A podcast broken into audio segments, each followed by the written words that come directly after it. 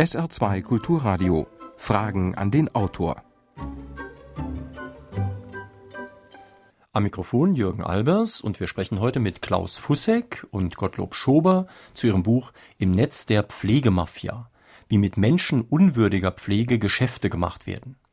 Guten Tag, meine Damen und Herren.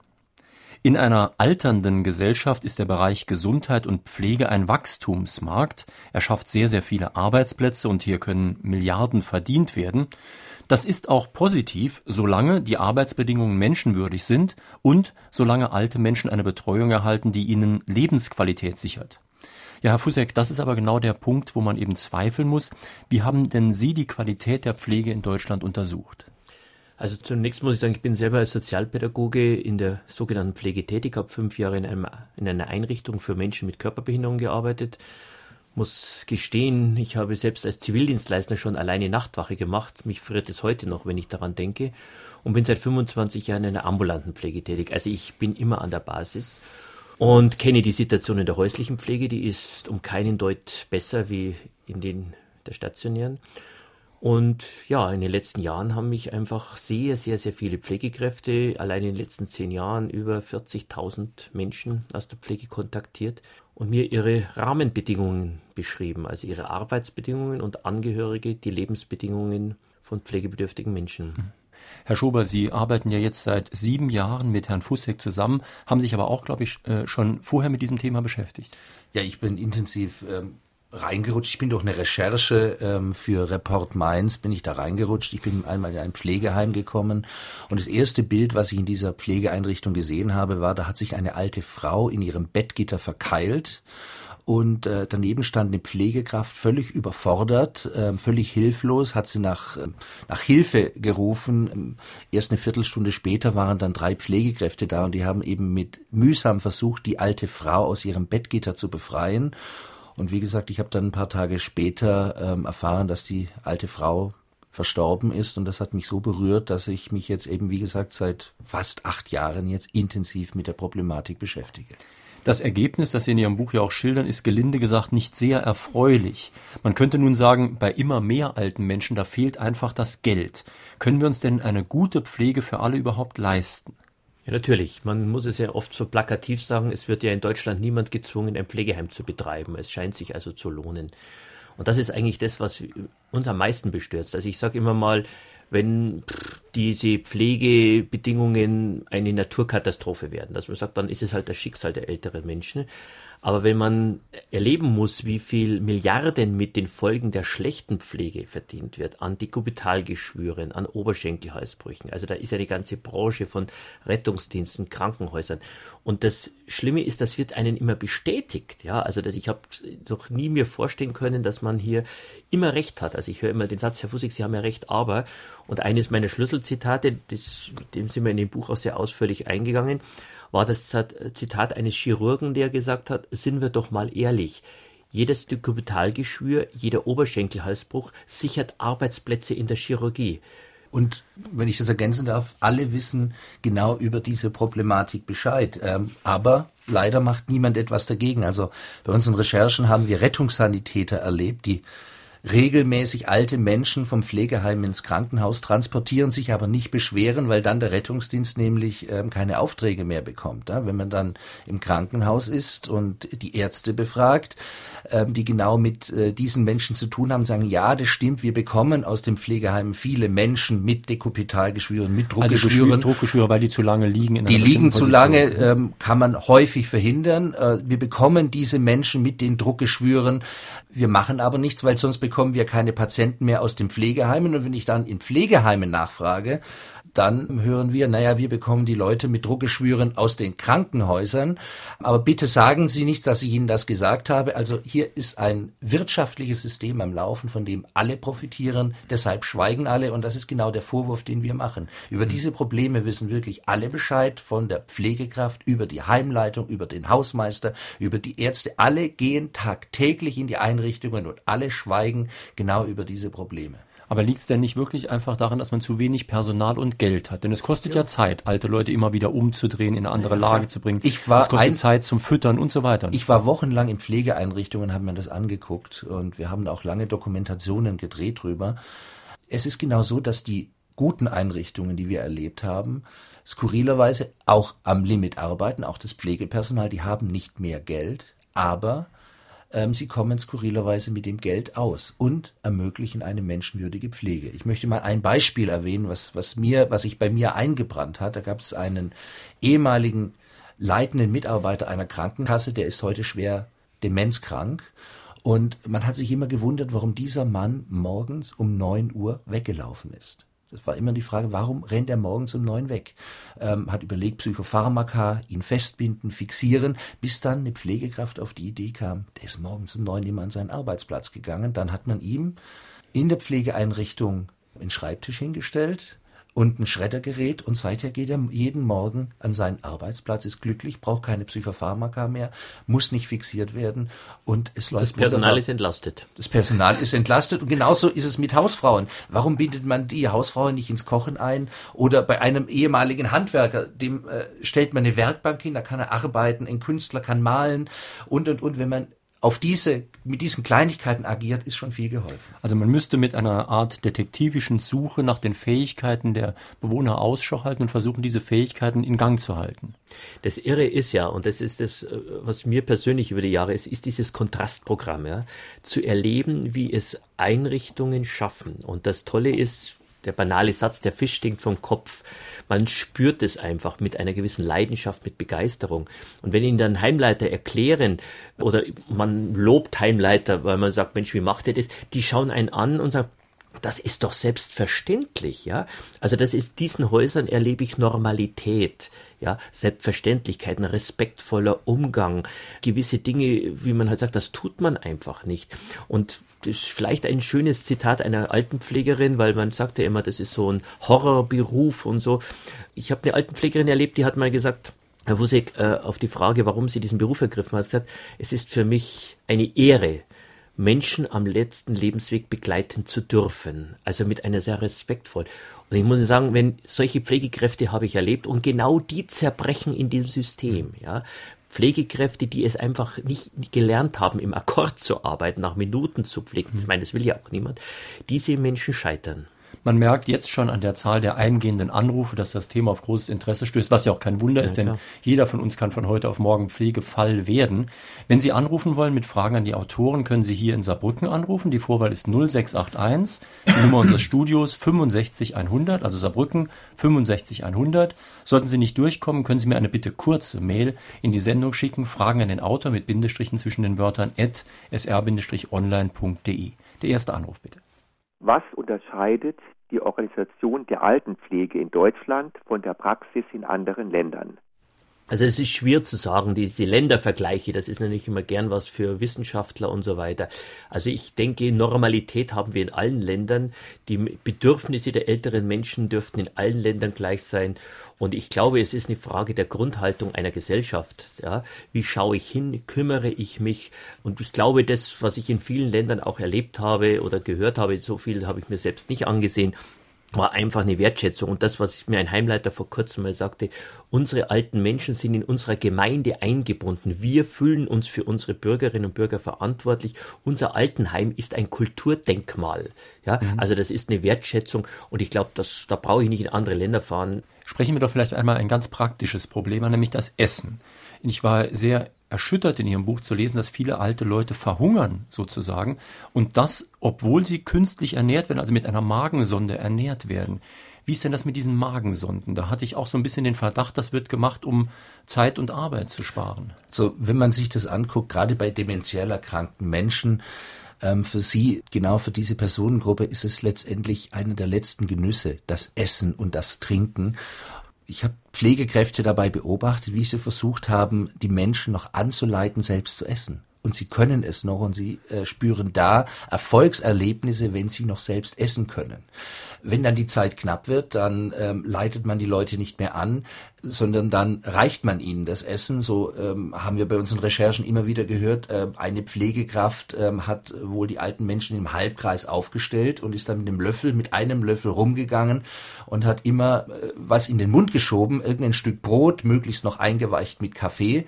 Und ja, wenn auch dafür die Zeit nicht mehr reicht, dann äh, geht man zum Arzt und äh, lässt sich dann die Magensonde verschreiben. Und äh, skurrilerweise, und das äh, haben Untersuchungen des medizinischen Dienstes herausgefunden, und ich halte das für einen großen Skandal, da kommt es wohl auch immer wieder dazu, dass die Leute trotz Magensonde auch zu wenig Nahrung bekommen. Also man spart sich die Zeit und auch wenn es Sonde, die eigentlich überhaupt keine Arbeit mehr ist, auch dann gibt es wohl zu wenig Nahrung und das ist ein Skandal. Und das hatte auch der medizinische Dienst rausgefunden in seinem Bericht letzten Jahres. Ein Drittel aller Menschen bekommen zu wenig zu essen und zu trinken, sodass es bereits gesundheitsgefährlich wird. Da sind wir dann doch wirklich bei den Menschenrechten, denn also genügend zu essen ja. zu bekommen, aber auch auf einigermaßen natürliche Weise zu essen ja. zu bekommen. Ich möchte jetzt wirklich keinen Schlauch im Mund haben, wo man das Essen gleich in den Magen kommt. Also das sollte man ja doch wirklich nur im äußersten Notfall machen.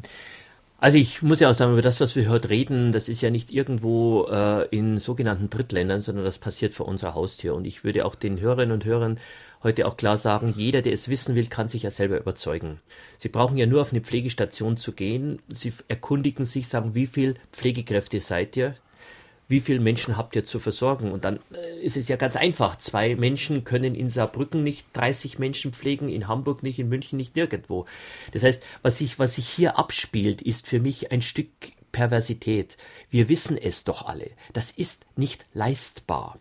Und das heißt, ich würde zum Beispiel hier gleich spontan aufrufen zu einer Aktion. Es gibt wieder Hitze in diesem Sommer. Man muss sich das vorstellen, äh, dass Rundschreiben in, an Heime gerichtet werden von Heimaufsichten. Man möge darauf achten, dass alte Menschen genug zu trinken bekommen. Also in keinem Ministerien schreiben. Ministerien, ja. in, in, keinem Kindergarten kämen wir auf die Idee, sowas an die Mitarbeiter zu schicken oder in keinem Tierpark. Also das sind eine Normalität. Und dass wir die Aktion machen würden in Saarbrücken, im Saarland, egal wo. In diesem Sommer trocknet niemand aus, verhungert niemand. Wir kümmern uns, wir schauen nach, wir gründen Patenschaften in den Gemeinden, in den Städten. Schaut rein, geht in die Heime, schaut, dass die Menschen genug zu essen und zu trinken bekommen. Also wenn man das überlegt und, und, und genau hinguckt, wir waren auf Gut Eiderbichel. Das ist mein Lieblingsrecht, das ist ein, äh, ein Tierasyl für, oder ein Gnadenhof für, für alte und kranke Tiere wenn man so wie, wie dort mit den Tieren umgegangen, wenn man so mit alten Menschen umgehen würde, ja. äh, dann wäre schon viel geholfen. Also dort ist zum Beispiel überall jeden ständig tiermedizinische Betreuung für die Tiere da. Da kommt der Arzt nachts und rund um die Uhr eine Dauerbetreuung. Ich habe jetzt hier eine Schlagzeile letzte Woche aus der Zeitung, Fachärzte kommen nicht mehr ins Heim, obwohl die alten Menschen schwer krank sind. Äh, das ist für mich ein großer Skandal.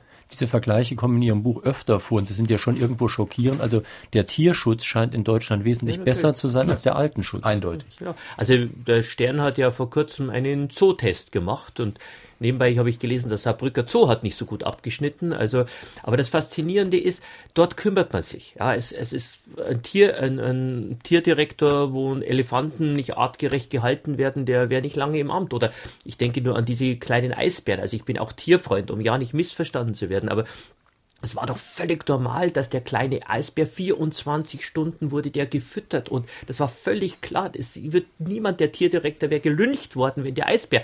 Und wir, eine Gesellschaft hat sich scheinbar daran gewöhnt und für mich ist es irre, dass wir in einem Land leben, wo wir Suppenküchen für Kinder haben. Das scheint niemanden zu betreffen und mangelernährte alte Menschen, wobei ich dazu sagen muss, auch an eine Gesellschaft, äh, wir geben, glaube ich, circa zwei Milliarden Euro für Hunde- und Katzenfutter aus in diesem Land. Also irgendwo sind die Werte hier verschoben und das kann ich schwer nachvollziehen. Ein Punkt noch, ähm, 30 Prozent aller Heimleiter, so hat eine Studie ergeben, die wir auch in unserem Buch ähm, aufgeführt haben, 30 Prozent aller Heimleiter haben noch nie eine Einrichtung von innen gesehen, bevor sie ihren Job angenommen haben. Überlegen Sie doch mal, wenn der Direktor des Saarbrücker Zoos noch nie vorher einen Zoo von innen gesehen hätte, was da für ein Aufschrei von den Tierschützern da gewesen wäre. Und es selbst, zu Recht natürlich, und dasselbe wünsche ich mir aber auch im Pflegeheim. Inzwischen liegen sehr viele Anrufe vor, gleich der nächste bitte. Kann man vorbeugend etwas tun, um als Pflegefall nicht ins Netz der Pflegemafia zu geraten? Wäre beispielsweise der Abschluss einer privaten Pflegezusatzversicherung sinnvoll? Das kann man natürlich, kann man, Pflegebedürftigkeit ist natürlich ein, ein Schicksal, das jeden Menschen betreffen kann. Es wird keine Familie geben, die irgendwo von dem Problem oder die nicht damit konfrontiert wird. Also ich gehe, äh, ich sage mal ein ganz nettes Zitat, das mir meine Kinder mal geschenkt haben vor Jahren. Sei lieb zu deinen Kindern, denn sie suchen dir später das Pflegeheim aus. Das heißt, auf den ersten Blick so ein bisschen amüsant klingt, ist, da ist was dran. Das heißt, dort, wo Menschen einsam sind, vereinsamen, wo man sich nicht kümmert, sind in der Regel auch Familienstrukturen, die entweder nicht mehr da oder gestört sind. In dem Moment, wo Menschen in ein Familien-, in ein Nachbarsystem, in ein Bürgerengagement, in eine Gemeinde, in eine Kirchengemeinde eingebunden sind, kann man schon sehr viel vermeiden oder hinauszögern. Das heißt, man kann auch möglichst lange zu Hause bleiben. Und dann, natürlich ist es auch eine Finanzierungsfrage, aber wenn Sie natürlich in ihrer Gemeinde nicht die Infrastruktur haben, die genügend häusliche Pflege, Tagespflege haben und vor allem die nicht bezahlbar ist, dann hilft ihnen die private Versicherung möglicherweise nur bedingt was. Nein, dieses Thema muss zur Schicksalsfrage der Nation werden. Wir müssen Rahmenbedingungen schaffen, dass Menschen in Würde alt werden können, egal zu Hause oder im Heim. Was empfehlen Sie Senioren, die wohl über kurz oder lang in ein Altersheim gehen müssen? Wie sollen diese Senioren sich vorbereiten? also kundig machen. Da gibt es eigentlich, da gibt es eigentlich nur eine Möglichkeit. Man muss in die Pflegeheime vorher reingehen, die Angehörigen oder die betroffenen Menschen. Und wenn ihnen, ähm, wenn, wenn der Heimleiter ihnen entgegenkommt mit einem Hochglanzprospekt und ihnen dann sagt, bei uns ist alles in Ordnung, allen schmeckt das Essen, dann können sie sofort wieder gehen und sagen, es gibt keine Beschwerden, dann können sie sofort wieder gehen, denn das sagt jeder gute Heimleiter, ein Heim ohne Mängel kann es nicht geben. Das heißt also, Sie sollten reingehen, gucken, ähm, riecht es nach Urin und Kot, ganz einfach. Die Angehörigen, wenn ein Angehöriger im Heim ist, sollte täglich nach den Angehörigen gucken. In guten Einrichtungen sind die Angehörigen sogar mit in die Pflege eingebunden. Sie sollten gucken, gibt es einen Garten, gibt es Tiere, ähm, wird auf die Biografie des Angehörigen geachtet. Ganz wichtige Punkte und es geht tatsächlich nur, indem man es regelmäßig kontrolliert. Man kann sich nicht immer darauf verlassen. Da sind wir bei einem ganz wichtigen Punkt Ihres Buches. Es gibt als sehr ungenaue Möglichkeit, sich zu orientieren, einen Pflegenavigator im Internet. Mhm. Aber genau dieser Zootest, den Sie gerade zitiert mhm. haben, auf dem Titelblatt des Stern immerhin, einen solchen Test gibt es für Pflegeheime nicht. Das heißt, wir haben eben nicht die Möglichkeit nachzugucken, mhm. auf welcher Ranglistenstufe steht denn dieses Heim. Also irgendwo scheint es auch die Gesellschaft nicht zu interessieren. Also das ist für mich das Phänomen. Ich sage immer bei dem Thema, und wir diskutieren das Jahrzehnte, frage immer, wo sind denn eigentlich unsere Gegner oder wo sind die Gegner? Ich kenne niemanden, der für schlechte Pflege ist. Niemand. Auch kein Kostenträger, kein Politiker, hat auch mit Parteipolitik nichts zu tun. Ich kenne niemanden, der in ein Pflegeheim möchte. Ich frage immer, warum bauen wir dann diese großen Kästen? Niemand möchte nach Minuten gepflegt werden. Warum schaffen wir dieses System nicht ab. Ich kenne keine Pflegekraft, die nach Minuten pflegen möchte. Also irgendwo schon eine gewisse Absurdität. Und ich habe schon den Eindruck, dass wir irgendwo einen großen Bogen drum machen. Dies, irgendwie wollen wir es nicht wissen. Wir ahnen, dass dort vieles nicht in Ordnung ist aber lassen wir es. aber da scheint doch der Datenschutz dann plötzlich so wichtig ja, zu sein. Klar. Nachdem also, wenn der medizinische Dienst was testet Logisch. und kommt zu einem schlechten Ergebnis, darf das nicht veröffentlicht werden. Da müssen doch also mindestens die Verbraucherzentralen oder ich weiß nicht wer Sturm laufen. Ja klar. Also ich bin als Journalist im letzten Jahr 22 Mal von Kolleginnen und Kollegen gefragt werden, äh, kennst du ein gutes Pflegeheim? Und es zeigt schon, wenn nicht mal recherchierende Kollegen äh, so ein Ranking oder feststellen, äh, herstellen können oder feststellen können, ist es ein gutes Heim oder schlechtes Heim, dann zeigt es, dass was schief läuft. Die Pflegereform äh, will genau das machen. Ähm, Ende des Jahres ab ne oder ab nächsten Jahres sollen ja angeblich irgendwelche Sterne oder Punkte veröffentlicht werden. Nur die Kriterien, was veröffentlicht werden soll, ist noch gar nicht klar. Da arbeitet man momentan noch fleißig und das Skurrile ist, äh, die Heimträger arbeiten in diesen Arbeitsgruppen mit und ähm, ist ungefähr so, wie wenn die Fleischindustrie ähm, Mitarbeit bei den Regularien, was zum Thema Gammelfleisch veröffentlicht werden was soll. Was mich also, nicht wundern würde. Ja, nee, ja, ja. nee, nee, aber, äh, aber ich, ich, weiß, ich weiß nicht wirklich, was dabei rauskommen sollte, sondern man muss letztendlich auch angehen, diejenigen, die momentan im System prüfen, ist der medizinische Dienst. Diese Prüfberichte dürfen noch nicht veröffentlicht werden. Und da muss es einen Druck geben. Die guten Einrichtungen stellen sie bereits ins Netz, kommentieren sie bereits heute, obwohl es, und die schlechten machen es nicht. Wir müssen einfach gucken, über diese Selektion die guten Einrichtungen müssen gestärkt werden und die schlechten müssen vom Markt. Erst dann bekommen wir eine Verbesserung im ganzen System. Die Pflege und das Gesundheitssystem sind jämmerlich organisiert und Gutachter überfrachtet organisiert. Pflege und Krankheit sind aber endlich. Betroffene sterben nun einmal. Wir aber prüfen und kürzen und machen, als würden die Menschen noch 100 Jahre oder 1000 Jahre leben. Dieser Kampf um die Hilfe ist für die Betroffenen schädlicher als die Krankheit selbst. Rente und Pflege kommen doch allzu oft erst an, wenn die Kranken und Betroffenen schon verstorben sind. Könnte man die Kranken- und Pflegeversicherung nicht so in einem Paragraph organisieren, dass man sagt, der Kranke, der Behinderte bekommt die Hilfe, die er braucht. Die Kosten wären dann geringer als jetzt, wo die Gutachter mitmischen. Was sagen die Autoren dazu? Also ich sage sowas, diese Formulierung hört man natürlich jeden Tag und ich würde Ihnen jetzt spontan ironisch sagen, Sie machen jetzt einen Fehler, Sie denken logisch. Und genau das ist es. Das wäre naheliegend. Das weiß auch jeder. Natürlich müssen die Systeme zusammengelegt werden. Ein Arzt aus Norwegen sagte, wir haben viele Probleme nicht, weil wir haben eine Krankenkasse. Wir leisten uns den volkswirtschaftlichen Irrsinn, glaube ich, über 200 Kranken- und Pflegekassen zu haben mit einem riesen Verwaltungsapparat.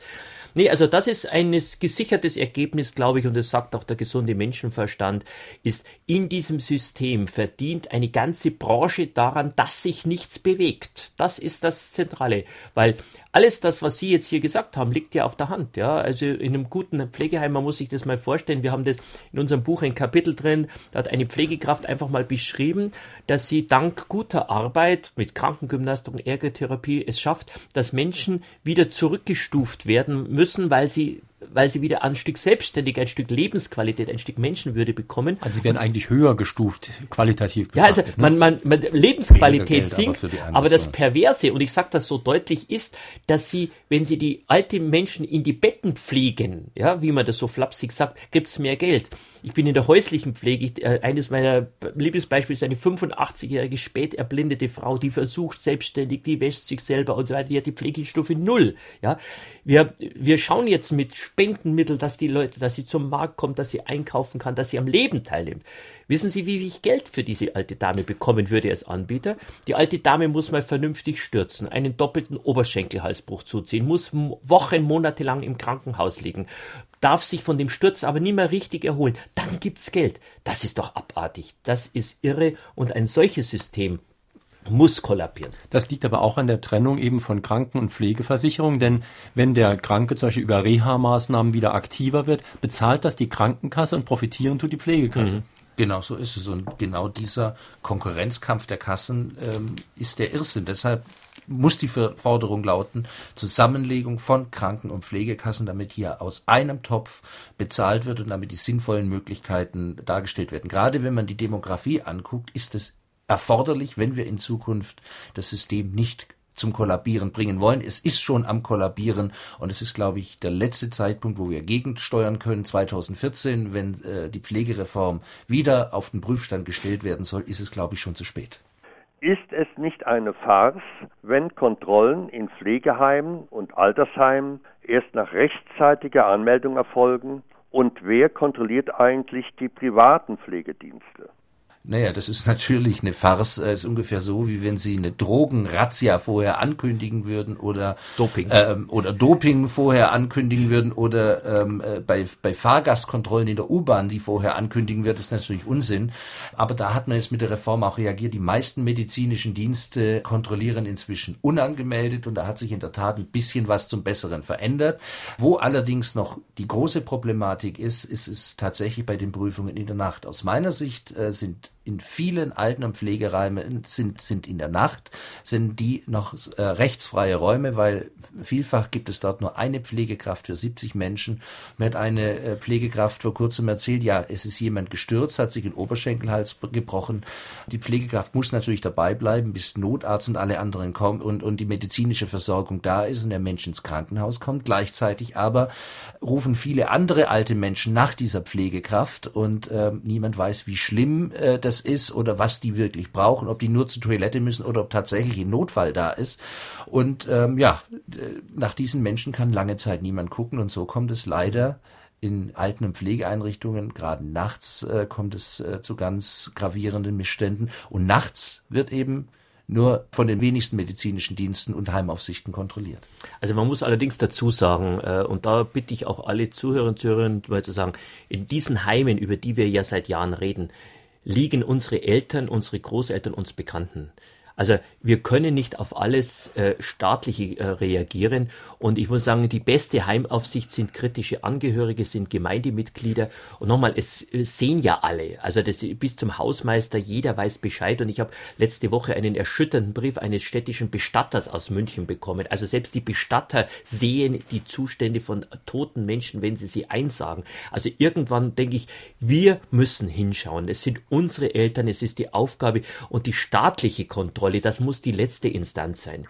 Und das ist so, ich sage immer, wenn meine Mutter in einem Heim ist und nicht gut versorgt ist, kann ich nicht Ulla Schmidt dafür verantwortlich machen. Es ist meine Mutter, meine Geschwister und ich haben uns um unsere Eltern zu kümmern und das gilt hier für alle Bürger in diesem Lande. Meine Damen und Herren, es ist 11.30 Uhr. Sie hören SR2 Kulturradio. Fragen an den Autor. Heute mit Klaus Fussek und Gottlob Schober zu ihrem Buch Im Netz der Pflegemafia. Ein Anruf bitte. Ich wollte die Autorin fragen, ob es nicht auch mit dem Jugendwahn zu tun hat, der ja allerorten tobt immer noch, dass halt eben das Alter an die Seite geschoben wird und dass man sich deswegen nicht genügend Gedanken um das Älterwerden macht und halt eben auch nicht um die alten Leute. Also natürlich ist Jugend, das ist auch natürlich immer ein gern bekannter Begriff, aber ich muss Ihnen ehrlich sagen, ich habe den Eindruck, wir, es fehlt uns einfach an Zivilcourage. Wir haben ja ähnliche Phänomene, haben wir ja bei vernachlässigten Kindern. Also die Frühwarnsysteme funktionieren nicht. Wir schauen nicht hin, wir schauen weg. Wir sind, haben eine Kultur des Wegschauens. Ja, mich fasziniert es allerdings im negativen Sinne, wenn es um Menschenrechtsverletzungen im Ausland geht oder wo, da sind wir die Ersten, die äh, an oberster Stelle uns aufregen. Und ich sage zu Recht, ja, also um Gottes Willen das nicht gegeneinander.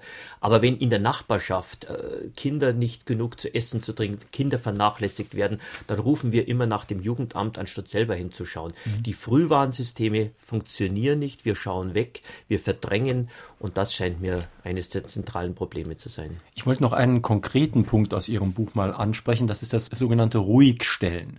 Also man kann ja Leute auch ruhig stellen, einmal durch Psychopharmaka und andere Drogen, aber auch indem man sie ans Bett fesselt, buchstäblich ans Bett fesselt. Und auch das scheint häufiger zu geschehen, als es unbedingt notwendig wäre. Natürlich, also die guten Pflegeeinrichtungen, die ich kenne, kennengelernt habe, ähm, die verzichten mittlerweile auf die Fixiergurte, weil es eben andere Möglichkeiten gibt. Also man muss, man kann sogenannte Sturzpräventionsprogramme zum Beispiel machen. Ähm, das ist äh, Krankengymnastik und äh, andere ähm, Punkte, um die Leute eben stabiler äh, zu halten. Und dann muss ich sie nicht mehr fesseln. Das ist äh, die Vermeidung von Menschenrechten und das funktioniert. Ich mache es mir einfacher wenn ich die Leute hinbinde, fessle, dann ähm, laufe ich nicht Gefahr, dass sie hinfallen. Also das, das Grundhalt ist die Grundhaltung in einem Haus. Also ich habe Pflegeheime kennengelernt, die haben eigentlich Kreativität und Fantasie. Der Herr Schober hat ja zuerst das Beispiel gebracht mit dem Mann, der am Schreibtisch sitzt. Ich habe in Heimen erlebt, wo jemand den ganzen Tag zum Beispiel die, die Gartenmöbel hin und her schiebt. Der war früher Hausmeister. Ich habe in einem Heim erlebt, der alte Mann lief immer weg und wurde fixiert und alles, weil das Personal war überfordert. Also man muss einfach klar sehen, die, die haben Angst, dass ihr irgendwas passiert. Und dann hat sich herausgestellt, eine gute Pflegekraft hatte mal dann gesagt, ich sage jetzt mal auf Bayerisch, war, der muss heim zu, ich muss heim zu meinen Schaf, also ich muss nach Hause zu meinen Schafen. Der war Schäfer. Und dann haben die in den Garten drei Schafe rein, eingezäunt, das hat auch nichts gekostet. Und plötzlich war Leben in dem Heim. Die Kinder kamen aus der Nachbarschaft, natürlich nicht wegen den alten Menschen, sondern wegen den Schafen. Und der alte Mann hatte eine Aufgabe. Der war es, bevor dem Frühstück war der draußen, kümmerte sich um seine Schafe. Und es war irre. Und man man fragt sich, der, der einzige Nachteil, das muss man nicht einräumen, die örtliche Apotheke machte natürlich deutlich weniger Umsätze, weil der Mann brauchte keinerlei äh, Medikamente mehr. Und mein zweites Lieblingsbeispiel sind die, äh, gerade zur Vermeidung von Stürzen, sind Hüftprotektoren. Das ist so eine, so eine Hartgummischeibe oder sowas wie, oder so, so, so, so Weichgummiteile, äh, wie man, wie sie zum Beispiel auch Skateboarder verwenden. Und äh, es gibt jetzt Krankenkassen, die bezahlen das. Äh, und, und sie sparen richtig viel Geld. Also sie sparen viel Geld, weil die Leute weniger weniger hinfallen, weniger Oberschenkelhalsbrüche haben und den alten Menschen geht es besser. Ich frage mich, warum das nicht bundesweit von allen Kassen bezahlt wird. Da wäre ein riesiges Einsparpotenzial, nur wir nutzen es nicht. Da steht ja auch leicht ein Teufelskreis, denn wenn jemand fixiert ist, das heißt festgebunden, sich nicht bewegt, werden die Knochen schwächer, die Muskulatur wird schwächer. Und wenn er dann mal aufstehen sollte, dann fällt er mit Sicherheit hin. Genau, und dann sind die Folgen viel schlimmer. Und genau diesen Kreislauf gilt es zu, zu durchbrechen. An den Folgen schlechter Pflege werden in Deutschland Milliarden verdient und genau da müssen wir gegensteuern. Ich möchte gerne wissen, wie die Autoren zur Sterbehilfe stehen. Mir ist völlig klar, dass die Autoren ihre Freunde verlieren, aber so kann es ja auch nicht weitergehen, zumal 85 Prozent der Bevölkerung dafür sind. Ja, man muss sich das so vorstellen, sie liegen in einem Doppelzimmer in einem durchschnittlichen Pflegeheim, haben Schmerzen und es ist nur eine Schwester da für 60 alte Menschen. Sie liegen in ihrem eigenen Kot und Urin und niemand hilft ihnen. Ähm, ja, wie gesagt, es ist kein Horrorszenario, sondern Alltag in den Einrichtungen. Alte Menschen sind alleine, einsam und verzweifelt und ähm, da kommt es natürlich genau zu diesen Gedanken. Und durch die Diskussion um die Finanzierung der Pflegeversicherung signalisieren wir den alten Menschen, gute Pflege kann sich dieses Land nicht mehr leisten. Und ähm, genau das führt eben dazu, ähm, dass sich die alten Menschen oder viele alte Menschen mit Selbstmordgedanken tragen. Ich persönlich bin gegen die aktive Sterbehilfe. Aber ich muss dazu sagen, eine Gesellschaft, die gegen aktive Sterbehilfe ist, wobei die Entscheidung jeder Mensch selber treffen muss, das ist ganz klar, die muss die Rahmenbedingungen schaffen, dass Menschen am Lebensende ein würdevolles und dann gegebenenfalls auch schmerzfreies Leben abgesichert ist. Also Palliativmedizin in Hospizen ja längstens praktiziert. Es kann nicht sein, dass man in Deutschland Lotto spielen muss, um ein Palliativbett zu bekommen. Also, also Schmerztherapie. Schmerztherapie. Und das andere, ich weiß nicht, wie Sie das gemeint haben, die Autoren, ich muss Ihnen ehrlich sagen, auf die Honorare eines Buches verzichte ich gerne, wenn wir es schaffen würden, menschenwürdige Rahmenbedingungen zu schaffen. Also ich muss Ihnen sagen, das Schlimmste, was mir als, als Bürger dieses Landes ist, dass man bei diesem Thema immer Recht hat. Also ich hätte gerne Unrecht und ich glaube, wenn wir das nicht schaffen, dann werden wir tatsächlich die aktive Sterbehilfe stärker diskutieren müssen, weil auch das Personal nicht mehr da ist. Man muss es ganz klar sagen, die guten Pflegekräfte haben sich, verabschieden sich bereits. Wir haben uns in unserem Buch auch ganz dezidiert genau zu diesem Thema ge äh, geäußert und äh, wir haben äh, Mindestvoraussetzungen erfüllt, die eine Pflege erfüllen muss. Also zum Beispiel, ich glaube, kann mir niemand widersprechen, jeder pflegebedürftige Mensch muss ausreichend zu essen und zu trinken erhalten, und zwar in dem Tempo, in dem er essen und trinken kann. Ich glaube, da kann mir niemand widersprechen. Jeder pflegebedürftige Mensch sollte so oft, wie er muss, tatsächlich zur Toilette geführt werden. Jeder pflegebedürftige Mensch sollte täglich oder muss täglich gewaschen, angezogen werden und eine Mundpflege muss sichergestellt werden. Jeder pflegebedürftige Mensch sollte täglich an die frische Luft kommen, sollte sich, wenn er schon im Doppelzimmer leben muss, seinen Zimmerpartner auswählen können. Jeder sollte mindestens in jedem Pflegeheim sollte mindestens ein Mitarbeiter sein, der die Muttersprache des Pflegebedürftigen spricht. Und gerade wenn jemand stirbt, dann muss jemand da sein, der in der Todesstunde die Hand hält. Und das, genau diese Punkte sind in vielen Pflegeeinrichtungen auch unseren Recherchen nicht erfüllt. Und wenn wir uns in Zukunft darüber nicht intensiver Gedanken machen, dass wir das hinbekommen, dann müssen wir uns in der Tat über aktive Sterbehilfe unterhalten. Also mal ganz bösartig gesagt, für die alten Leute wäre es manchmal vielleicht besser, sie würden sich einen Revolver besorgen und einen Banküberfall machen, weil die Verhältnisse im Knast manchmal besser sind. Sie haben nämlich in Ihrem Buch das Beispiel, dass, weil Sie gerade das Doppelzimmer ansprachen, dass es eine Klage gab eines Gefangenen im Gefängnis gegen die Doppelbelegung einer Einzelzelle. Das heißt, was ich übrigens gut finde, ja, dass Gefangene auch Rechte haben. Aber es wäre schon schön, wenn alte Leute dieselben Rechte hätten wie Strafgefangene. Also wir haben das ganz aktuell, das war nach unserem Buch, in das Oberstes Landesgericht Hamm hat entschieden, dass zum Beispiel Strafgefangene, wenn sie voreinander urinieren müssen oder ohne Sichtschutz, 30 Euro Haftentschädigung bekommen. Da können sie jedes Pflegeheim pleite machen, weil in jedem Doppelzimmer, ich habe hier ein Foto, da sitzt eine alte Frau auf dem Klostuhl im Doppelzimmer und kriegt ihr Essen und so weiter. Natürlich passiert, das werden viele Heimleiter jetzt sagen, nicht in jedem Heim, ja um Gottes Willen.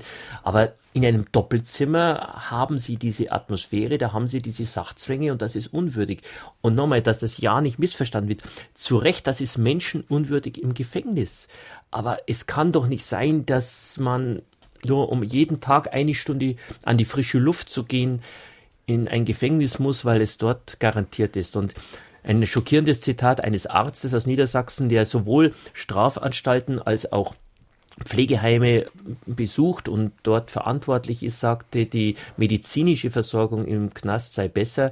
Und meine Frage, wieso er zu dieser Erkenntnis kommt, sagt, jeder Strafgefangene hat einen Anwalt. Und das hat mich erschüttert, weil auch jeder hat Eltern oder hat einen gesetzlichen Betreuer. Also sollte eigentlich dort auch funktionieren im Pflegeheim. Ich möchte Herrn Fußeck fragen, was er von der Idee hält, Seniorenbetreuer natürlich mindestens zertifiziert auszubilden, die in der Lage wären, Belastungen der Pflegekräfte zu mindern, indem sie rein betreuerische Aufgaben in Pflegeheimen übernehmen und so zu einer Verbesserung der psychosozialen Situation der Heimbewohner beitragen können. Meines Wissens nach hat die IHK Saarland ein solches Projekt gestartet. Gleichsam kann ein solches vorgeschaltetes Betreuungssystem natürlich auch dazu führen, dass Menschen gar nicht erst ins Pflegeheim gelangen müssten. Sie haben die Frage gestellt und auch schon beantwortet. Das ist genau richtig. Also was wir brauchen, ist jetzt keine Projekte und Ideen, sondern Normalität. In vielen Heimen wird das längstens praktiziert. Wir haben keine Erkenntnisprobleme mehr. Das wissen wir alles, ist publiziert. Nee, jeder, der Ideen hat, gehen Sie rein in die Heime, kümmern Sie sich. Und ich muss Ihnen sagen, das ist jetzt nicht irgendwie gesagt, man muss in die Heime, sondern ich kenne sehr viele ehrenamtliche Besucher und so, die begeistert sind. Die sagt, man bekommt auch sehr viel wieder zurück. Ich kenne Heime, dort sind Kindergärten drin. Ja, das ist die Kinder, es sind viele Kinder, die haben keine Großeltern mehr oder die wohnen woanders. Es ist für alle eine, ein, ein, ein Lernprojekt. Ja. Das Stichwort Solidarität und sich engagieren, christliche Nächstenliebe, egal wie Sie das bewerten. Wir müssen uns kümmern, die Tatsache, dass viele alte Menschen einsam sind in, eine der, in einer Gesellschaft, wo wir Stunden vom Internet hocken, weil es uns langweilig ist, ja, das kann nicht sein. Oder gehen Sie rein, es sind ja auch viele Senioren, die lesen zu, am, in der Früh ihre Tageszeitung alleine zu Hause. Nehmen Sie die Zeitung, nehmen Sie Ihren alten Hund mit, gehen Sie in ein Pflegeheim, lesen Sie die Zeitung dort vor. Sie haben für beide was. Sie gehen am Nachmittag vielleicht miteinander zu, zu, einen Kaffee trinken oder sie gehen auf den Fußballplatz. Das sind viele. Also für meinen Vater wäre das später mal der Traum, der geht jeden Sonntag auf den Fußballplatz. Ja, das ist sein Leben. Und meine Mutter, die hätte es gerne, dass jemand am Sonntag mit ihr in die Kirche geht. Also es gibt Ideen ohne Ende und ich kann nur sagen, wir haben das erlebt. Wir haben solche Einrichtungen kennengelernt und ich muss sagen, in diesen Häusern brauchen sie keine Kontrollen. Da funktioniert mhm. es. Man muss eben auch an die ganze Gesellschaft denken. Ja. Eine Hörerin aus Saarbrücken schreibt mir hier, dass die Familienministerin sich stark macht für die Ganztagsbetreuung von Kindern. Ja. Das müsste man natürlich auch bei Alten genauso fordern. Na klar, natürlich müsste man das fordern, denn die alten Menschen haben einfach momentan, das ist meine Erfahrung, ein untrügliches Gefühl dafür, dass es in vielen Pflegeeinrichtungen nicht mit rechten Dingen zugeht, dass sie ihrer Freiheit beraubt werden und dass aus ihnen, ich sag's mal provokativ, eine Kostenstelle wird und sie als abhängig zu pflegende Menschen nicht akzeptiert werden. Natürlich gibt es Heime, die das alles besser machen, ähm, aber auch diese Heime müssen wirklich drüber nachdenken, ähm, warum das Negativ-Image, das die Heime insgesamt haben, nicht weiter unterschritten werden darf. Mhm. Also es ist ein Phänomen. Wir kriegen ja oft den Vorwurf, und der kommt natürlich aus Politik- und Trägersituationen, wobei man immer zu muss, Politik und Träger sind oft eine merkwürdige Personalunion. Und ich werde sehr oft eingeladen, gerade von Senioren, VDK oder Seniorenclubs oder in der U- und der S-Bahn werde ich auf der Straße angesprochen. Und das Faszinierende ist, ich frage diese äh, ältere Generation immer jetzt mal ehrlich, mache ich Ihnen, machen wir Ihnen Angst vom Pflegeheim? Und dann kommt eigentlich immer der Satz, Wusig, wir sind alt, aber nicht blöd. Das heißt, jeder alte Mensch hat eigene Erfahrungen. Entweder im Krankenhaus, oder durch Belastungssituationen der Pflege zu Hause, dass sie selber gepflegt haben und in der Familie. Und jeder alte Mensch war doch schon mal in einem Pflegeheim. Also das heißt, auch hier denke ich, und die können auch unterscheiden, was ein gutes und ein schlechtes Heim ist. Ja, also da brauchen wir nicht einen Fussek und da brauchen wir keine Bildzeitung dazu. Das weiß jeder. Lass uns, lass uns noch ein paar Anrufe abrufen, sind sehr viele da. Die Autoren verlangen zu Recht Zivilcourage von der Bevölkerung. Aber wie in meinem Fall, ich wollte einen Notfall aufdecken, wurde aber von der Verwaltung abgeschmettert und kein Beschäftigter war bereit, den Notfall zu bezeugen aus Angst vor Repressalien oder Verlust des Arbeitsplatzes. Wie soll man sich da kümmern? Also das ist für mich die Absurdität der Absurdität. Also ich mir fällt nicht, dieses Thema Angst. Also ich äh, da gehe da ich, ich kann es nicht begreifen. Ich kann es nicht begreifen.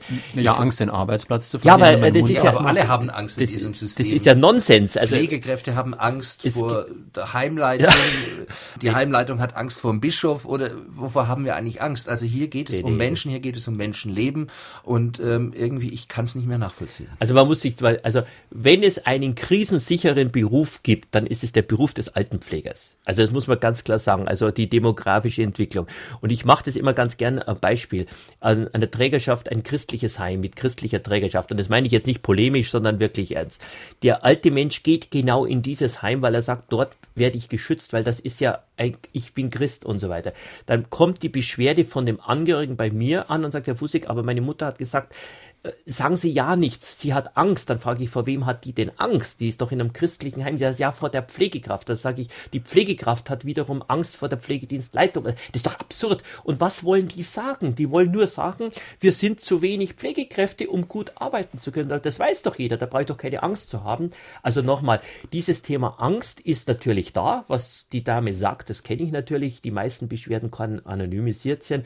Aber das können und müssen wir durchbrechen in dem Heim, gehen Sie hinein und das fängt an vom Bürgermeister, der reingeht und sagt, ich kümmere mich und dann ein angstfreies Heim, das ist das Zentrum, was wir schaffen müssen. Das Problem in der Pflege ist, dass die starken, starken Lobbyinteressen derjenigen, die am System den Ton angeben, dass, dass die starken Lobby, die am System verdienen, den Ton angeben. Also letztendlich die der, der Heimträger, der Kassen etc. Und die Politik beugt sich dieser Lobby, weil sie das ganze Pflegesystem aus meiner Sicht nicht mehr im Griff hat. Und das funktioniert nur so, weil sich die hochbetagten Betroffenen nicht mehr wehren können und sich die Angehörigen allein alleine gelassen und überfordert fühlen. Noch eine telefonische Frage an den Autor.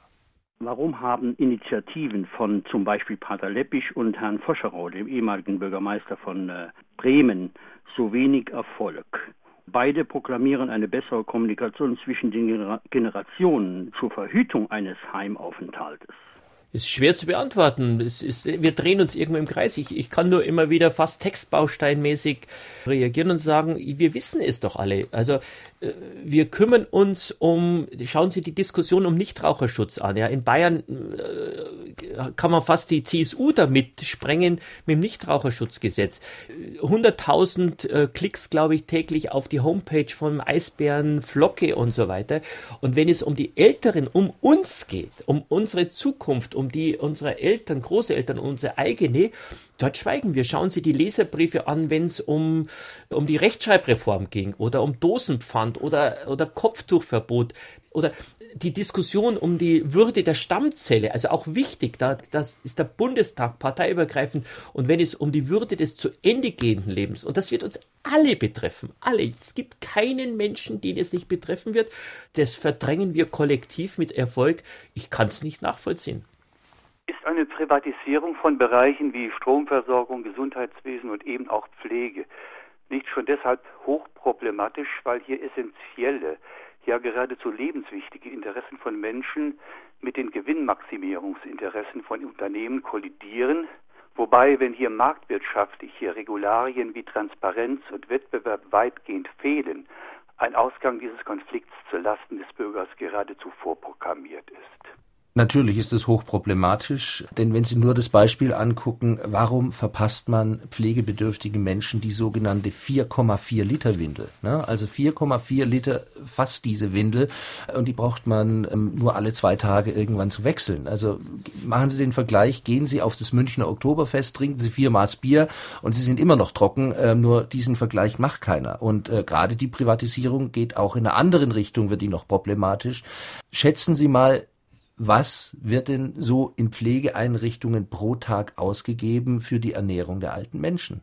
Ich habe eine Einrichtung getroffen, zwei Euro acht Cent insgesamt für den gesamten Tag. Äh, ich glaube, ich brauche Ihnen nicht mehr zu erzählen, was da zum Frühstück, Mittagessen und Abendessen auf den Tisch kommt. Manche geben vier Euro aus und Top-Einrichtungen vielleicht sogar 6 Euro. Wenn ich dann nach Gut Eiderbichel in das Tierasyl gehe, dann stelle ich fest, äh, für Pferde ähm, wird pro Tag zwischen 10 und 20 Euro ausgegeben. Also irgendwo stimmt da das Verhältnis nicht und ich glaube, die Privatisierung ähm, geht genau in diese Richtung. Wobei ein Hörer aus Hannover hier schreibt, dass er sich fragt, wie wir das alles bezahlen sollen, so eine Ganztagsbetreuung. Und da kommen wir jetzt zu den öffentlichen Einrichtungen. Wenn es öffentliche Einrichtungen sind, die aber nicht genügend Geld haben und genügend unter Druck stehen, dann werden die Verhältnisse nicht viel besser sein. Ja, also man muss es doch sagen, wir sprechen immer vom Gesamtsystem.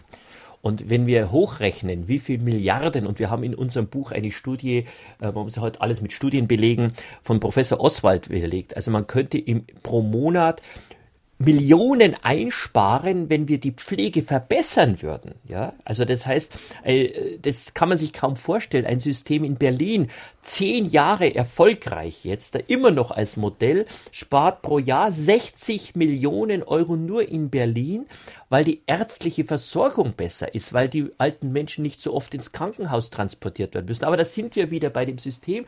Da leiden natürlich, sind die Rettungsdienste nicht ausgelastet, die chirurgischen Abteilungen nicht ausgelastet, die Pharmaindustrie macht weniger Umsatz. Also eines unserer Kernthesen unseres Buches ist, das Produkt in Anführungszeichen Gesundheit, Krankheit, Pflege kann nicht markt- und börsentauglich sein. Das kann nicht funktionieren. Es kann und darf nicht sein, dass man an schlechter Pflege mehr Geld verdient wie an guter.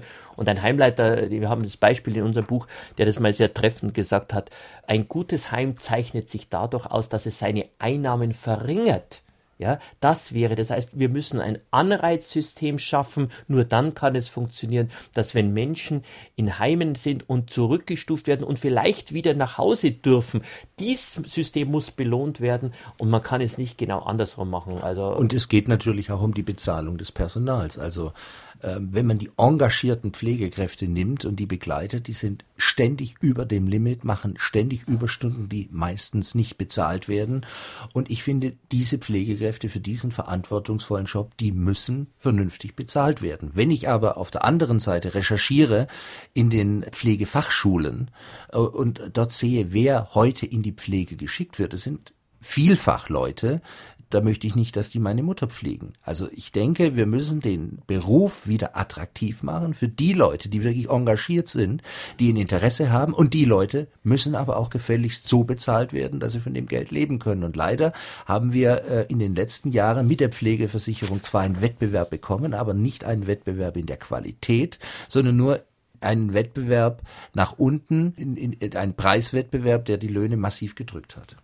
Ich dachte immer, dass Pflegebedürftige zu Hause gepflegt werden, dass das besser sei als im Altenheim. Und jetzt äh, bin ich sehr überrascht, dass scheinbar das nicht der Fall ist. Ich würde darauf gerne eine Antwort haben. Das kann man nicht so plakativ beantworten. Äh, ich bin in der ambulanten Pflege drin und man muss auch sagen, drei Viertel der Menschen werden ja zu Hause gepflegt. Und die häusliche Pflege wird überhaupt nicht kontrolliert. Also da schaut überhaupt niemand hin. Ich sage immer, das ist das Tabu im Tabu. Sie müssen generell sagen, wo Menschen in so einer schwierigen Lebenssituation überlastet, überfordert auf Dauer sind, kann die Arbeit nicht gut sein im Ergebnis. Das ist egal, ob im Krankenhaus unter Druck gearbeitet wird, zu Hause. Und wir brauchen überall ein, ein System der Entlastung. Wir, das, Sie haben das vorher angesprochen mit den Kinderkrippen bei Kindern. Wir brauchen Tagespflegen, wir brauchen Tag- und Nachtentlastung. Und ich sage immer, wir müssen die Familie, das ist der größte und günstigste Pflegedienst der Nation, ist die Familie. Ja, man muss eigentlich sagen, die Frauen. Und wenn wir das nicht schaffen, dieses System zu stabilisieren, dann kollabiert es. Und man darf ja ein Thema, das könnte man jetzt fast eine Sendung machen. Das sind ja immer diese sogenannten 100.000 sogenannten Illegalen aus Osteuropa. Ja, das ist doch irre, dass wir ein System haben, dass wir sogenannte Illegale brauchen, um unsere Alten zu versorgen.